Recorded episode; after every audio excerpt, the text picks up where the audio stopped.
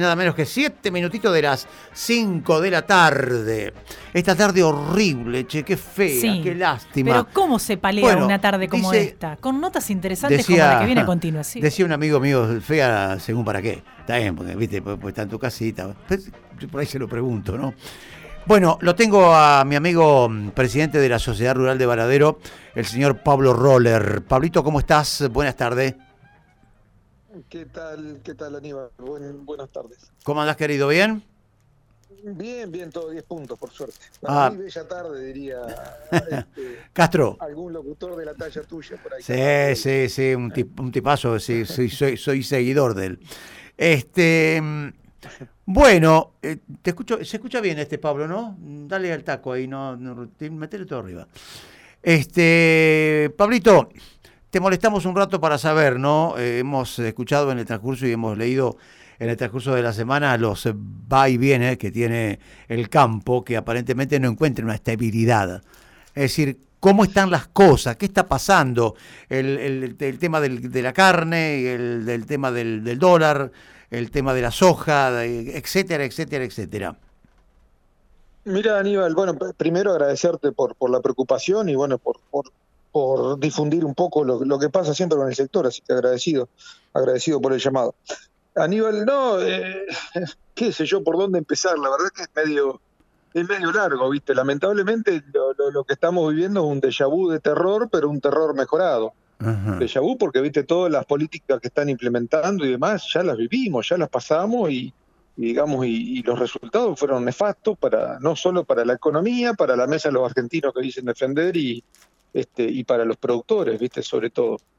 Así que hoy te encontrás, si querés, para hacer un, un resumen chiquitito, con un mercado totalmente intervenido de carne, con una liquidación terrible de- de- del stock de vientre, que después, si querés, lo, lo- lo hablamos un poquito, con las exportaciones de trigo, este, que no, no hicieron un decreto para cerrarlas, pero sí en la práctica están cerradas. El trigo en el mundo vale 300 y pico de dólares, en Argentina 220 dólares, y no tenés anotaciones por parte de la exportación, solamente la molinería. El maíz va en ese camino, después de la mague, del cierre de exportaciones y el revuelo que se armó, que tuvieron que dar marcha atrás con, con, la, con la medida. El maíz argentino es el más barato del mundo, pero el más barato lejos, en un 30%. Hoy, si, quiere, si quisiera, el resto del mundo puede venir a saquear la Argentina de maíz. Este, así que te pasa lo mismo con eso y con un mercado de soja que cada vez se, comple- se complejiza más. Lo que vos dijiste, diferencial cambiario, es, es- es difícil por ahí de, de- de explicarlo rápido, pero a vos te pagan con un dólar de 94 y los insumos los estás comprando con un dólar de 150. Ujú. Eh, hay faltante de insumos, hay faltante de fertilizantes, faltante de, de algunos agroquímicos como glifosato, paraquat, que son fundamentales para poder eh, llevar adelante procesos productivos. Ni, habl- ni hablar de una goma de un tractor, una goma de un mosquito. Sí. Este, ayer estuve con un productor que pinchó la goma de un mosquito hace dos meses que tiene el mosquito parado. Eh, y no consigue goma. Eh, a cualquier camionero, a cualquier centro de camionero y decirle a ver si puede conseguir engomar un chasis entero y nada, le van entregando a dos gomas. La verdad que lo que se está viviendo es un desastre. Lamentablemente el, el- desastre sanitario que crearon el, que creó esta gente tapa, si querés, todo el resto, ¿no? Lo, lo- lo que está pasando con a nivel a nivel de comercio, a- o sea, a nivel yo sostengo que estamos en, una crisis sanitaria, social y económica nunca vivida, nunca vista, y que el miedo que nos causa este terrible bicho este, no, no- nos tiene a todos adormecidos, ¿viste? Nos tiene a todos adormecidos y, no nos deja ver la realidad que la gente que lamentablemente la pasó mal o, no está más entre nosotros de hace un par de meses a esta parte es por culpa del- de- de- de- la mala campaña que se hizo de vacunación, de lo que pasó con la vacuna de Pfizer, bueno, todo lo que pasó, que por ahí no, no es mi metida y no tendría por qué la hablar mucho de eso, ¿no? Sí, pero sí, sí, sí, sí. este, en el tema del sector, este, la verdad que estamos viviendo una película de terror, este, y lo peor es que no ves ninguna, ninguna mejora. Inclusive esta semana se, se, se, se juntó el Consejo Agroindustrial, en los cuales tres de las cuatro entidades que representan a los productores formaban parte. La Sociedad Rural Argentina ya se había bajado de movida, creo que atinadamente, porque el tiempo le da la razón, y no convocaron al, no convocaron a los productores, sacaron la foto con los frigoríficos, con el sector exportador y demás, y no convocaron a los productores. Así que, lamentablemente, las políticas este, son que están llevando adelante son nada más que electoralistas, cortoplacistas y bueno, y va, a quedar de vuelta, viste, un montón de gente en el camino. ¿Qué es lo que está pasando? Ah, ahora, eh, eh, Pablo, digo una, cosa, entre todas, eh, por ejemplo, convocadas las sociedades rurales de cada lugar, metiendo adentro a, todos los, este, los, que tienen que ver con esto, la mesa de enlace, etcétera, etcétera se han sentado, ustedes se sientan con el gobierno y le explican todo esto. ¿Cuál es la tosudez que no se puede solucionar, que no se puede arreglar y que esta historia la venimos... De, yo, yo, este tema de las gomas y todo eso que me está diciendo, lo sé perfectamente porque tengo amigos camioneros y que dicen que comprar una goma, conseguir una goma hoy cuesta un triunfo. Entonces digo, ¿por qué pasa todo esto, este Pablo? Porque tenemos, hay, hay una crisis económica, a ver, las gomas y, parte de los materiales que estamos hablando que consiguen son importados. Para eso tenés que tener dólares. Y si, a ver, si, si hay un cepo al dólar, que nada, o sea, nadie habla más, pero Aníbal, si vos querés, vos no sos libre de ir a comprar eh, 200 dólares. Si vos vas a comprar 200 dólares, te lo venden a 98 o a 100, no sé cuánto, eso no, no compro, pero a 100 más el impuesto país, más la percepción de ganancias, te da como 170 dólares. Argentina no tiene dólares, el Banco Central está vacío y esta gente sigue emitiendo como si fuese, están armando una bola con la ELIC. A ver, por ahí terminamos hablando de cuestiones económicas que no son... Sí, sí, sí. No, sí, no, no es mi fuerte, más allá de, que por ahí uno lee, se informa y que ha estudiado y ha hecho curso, pero, eh, pero, pero la verdad que hay una, hay una crisis económica tan profunda que Argentina no tiene un solo dólar y vos decís, bueno, si vos querés dólares, ¿qué tendrías que hacer? Dejar que entren los dólares. ¿Cómo dejar que entren los dólares? Vendiendo al exterior y están las exportaciones cerradas. O sea, lo único que está medianamente abierto es la soja, el resto está cerrado, en la práctica está cerrado. Este, sí hay contratos viejos que se están cumpliendo, los barcos que se están cargando de sorgo, maíz, lo que fuese, pero no hay ventas para adelante. Mm. O sea, el trigo, la exportación está cerrada. Hacen la cuentita de almacenero, cuánto queda, cuánto hay disponible y, directamente hacen acuerdos privados. Antes por ahí, por eso digo que en realidad es, una película de terror mejorada, porque han mejorado los mecanismos para que digamos, para que no salte a la, luz pública o a la opinión pública lo que están haciendo, inclusive a los productores. Vos le preguntaba a un productor cuánto está el trigo, te dice sí, 220 dólares, pero para él, para él eh, las exportaciones están abiertas y la verdad que las exportaciones están cerradas, hay un acuerdo entre molinería y exportadores para, para, para, no, para no exportar.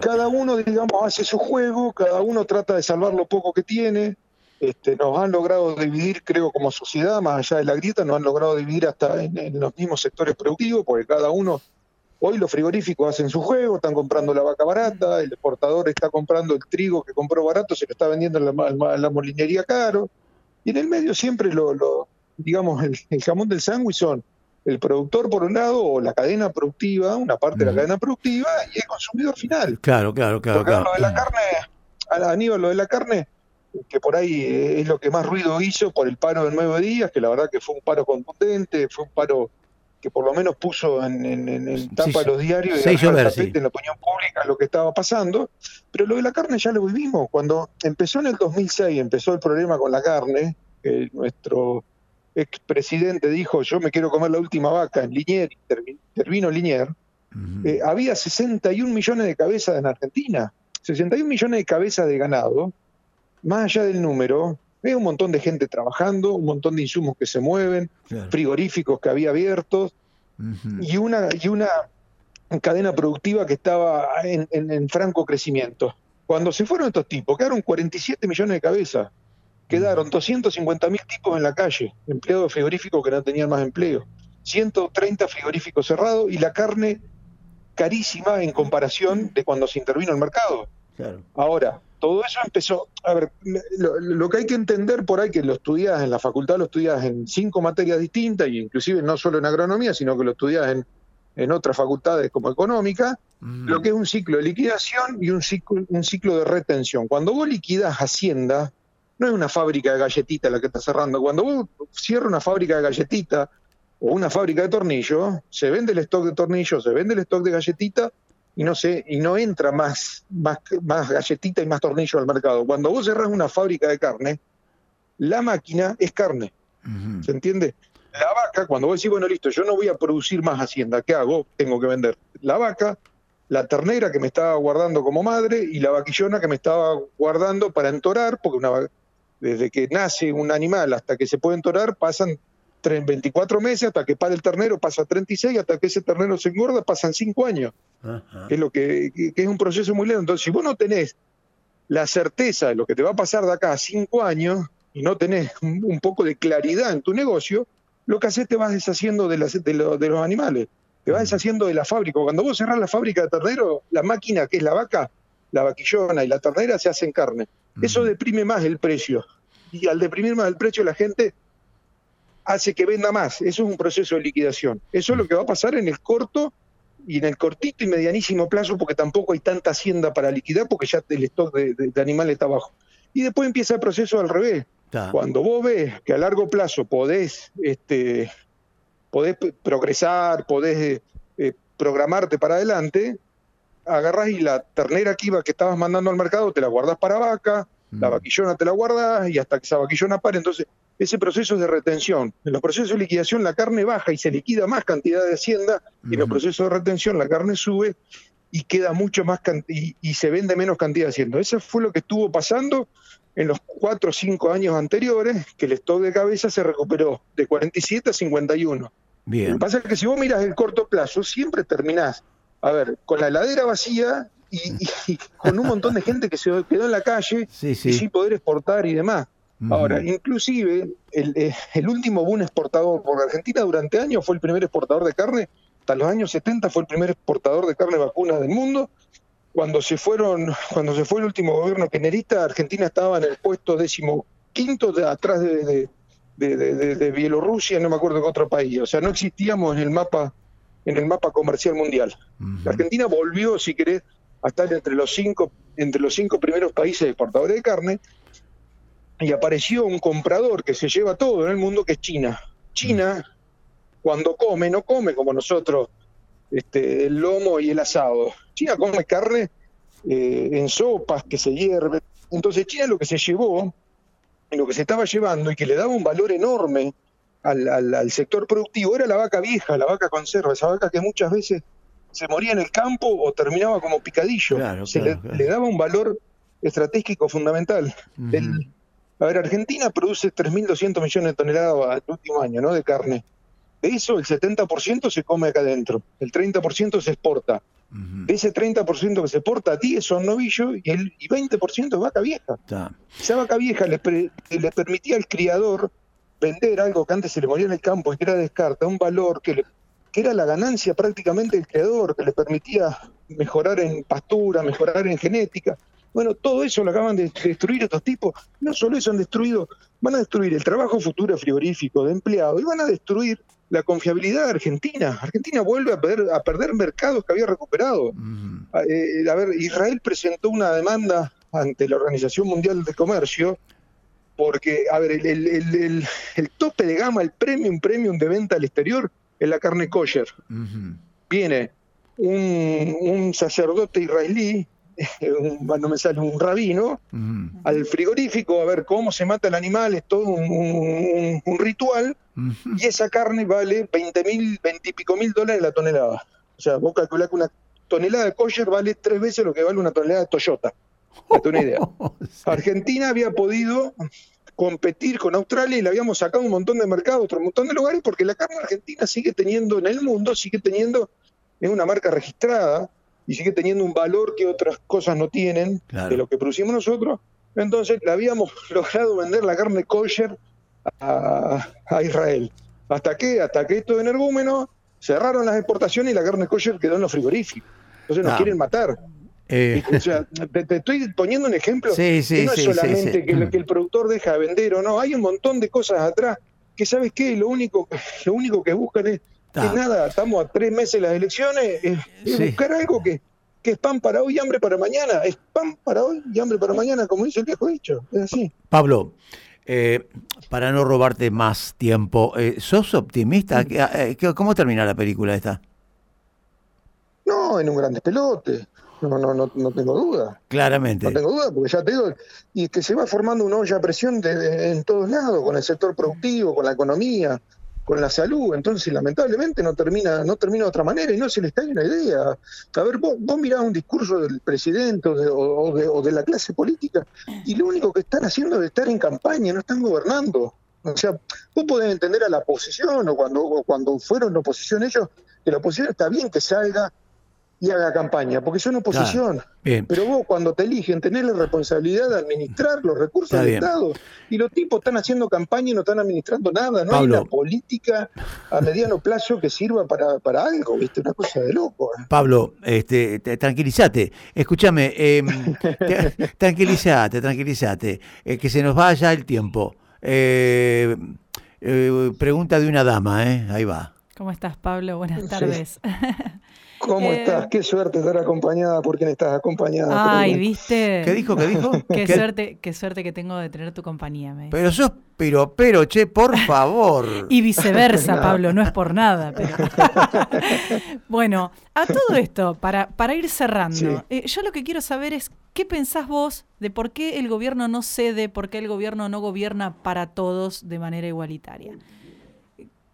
¿Cuál es tu pensamiento? Porque hay una parte, mira, yo estoy convencido cuando vos ves el mapa de dónde saca el mayor caudal de votos, sí. Eh, hay lugares que nunca van a ser afines a, a esta a la bandera política. Porque saben que no los votaron, entonces Federal, sería. Córdoba, y que justamente coincide por ahí con, con donde está la mayor cantidad de clase media, la clase más educada, donde están las universidades. Sí. Entonces, lamentablemente, gobiernan para, para, su, para su electorado. Este, y me parece que, ha demostrado, digamos, que, que, más que, defender a los pobres, quieren una fábrica de pobres para poder mantenerse en el poder. Ellos y tantos otros gobiernos de otros lugares del mundo, no, no, no es algo que sea este, nada más que de Argentina, ¿no? Es como que vos crees que no, no, no entienden al momento de, de tener que negociar, digamos, pero no como una negociación, sino eh, pienso yo en, en, en, nuestro país, digamos, desde sus orígenes, Sabemos que el campo siempre fue potencia y que estamos que sabemos que, o sea, yo lo he estudiado, lo hemos estudiado todos. Si tirás una semilla en este país, en esta tierra, ¿no? Lo que siempre, y es verdad eso, no es un cuento, digo.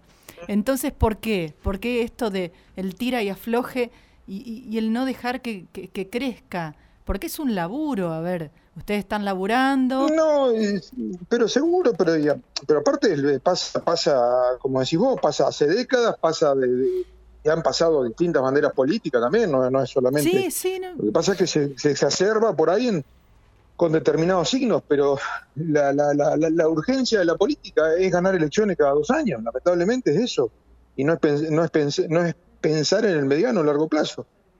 Es así. te, eh, Lamentablemente. no sé, o sea, la, la, la, me parece que en algún momento nos tiene que tocar a alguien que, que, cuando pueda pegar el golpe de timón, porque no siempre puedes pegar el golpe de timón, como fue en el 2001, como probablemente sea dentro de poco, eh, piense con, con, con, con, espéculos pensando en el futuro lejano y no en, el, en, el, futuro cercano. Así que la verdad que, que preocupa y, digamos, vos ves que nada, ¿viste? Vos ves como país cómo nos vamos quedando y el resto nos, nos va pasando por los costados y todavía te siguen queriendo hacer creer, ¿viste? Que, que somos una potencia que ya dejamos de ser hace rato, pero bueno. Pablo, eh, gracias por la atención. Tengo una pregunta cortita ahí al pie. Eh, usted está manejando también lo que tiene que ver con el SENASA, ¿no?